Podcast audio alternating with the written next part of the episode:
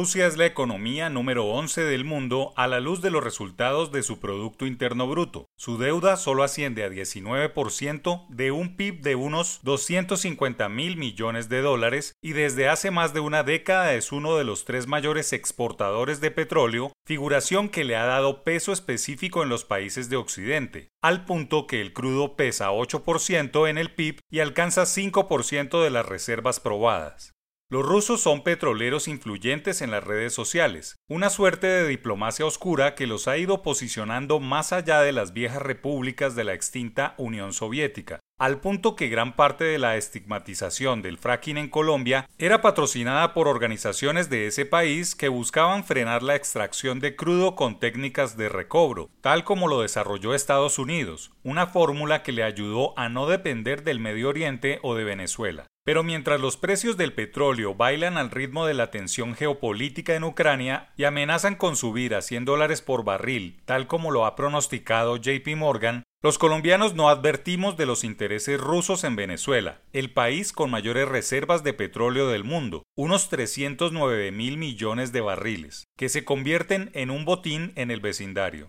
Es un hecho real que la nueva Rusia de Vladimir Putin ha sido muy eficiente recortando distancias de influencia a Estados Unidos y Europa, pues no solo arrebató Crimea y seguramente desestabilizará a toda Ucrania, haciendo depender de sus energías a Europa, sino que tiene fuertes bases económicas, políticas y militares en Cuba, Nicaragua y Venezuela, dos vecinos de Colombia, una situación impensable durante la Guerra Fría. Putin ejerció la presidencia entre 1999 y 2008, que sumados los años al frente de Rusia desde 2012, es quien más tiempo ha estado en el poder desde la ruptura de la vieja URSS. Otrora lo que pasaba en Asia o en la parte oriental de Europa era como un cuento o una película lejana. Ahora las cosas han cambiado con la globalización, las redes y la silenciosa guerra geoestratégica que toca las puertas de Colombia. No se puede desconocer que la frontera porosa de 2.200 kilómetros con Venezuela se convierte en un polvorín que hay que saber manejar en los años venideros. Los colombianos no pueden seguir de espaldas o miopes frente a la diplomacia del petróleo de Rusia y su ambición por meterse en América Latina. El asunto belicista de los rusos en la frontera negociando armas con el gobierno de Nicolás Maduro o grupos al margen de la ley no son cuentos, son situaciones reales que en los próximos años van a precipitarse y convertirse en una situación de crisis no prevista.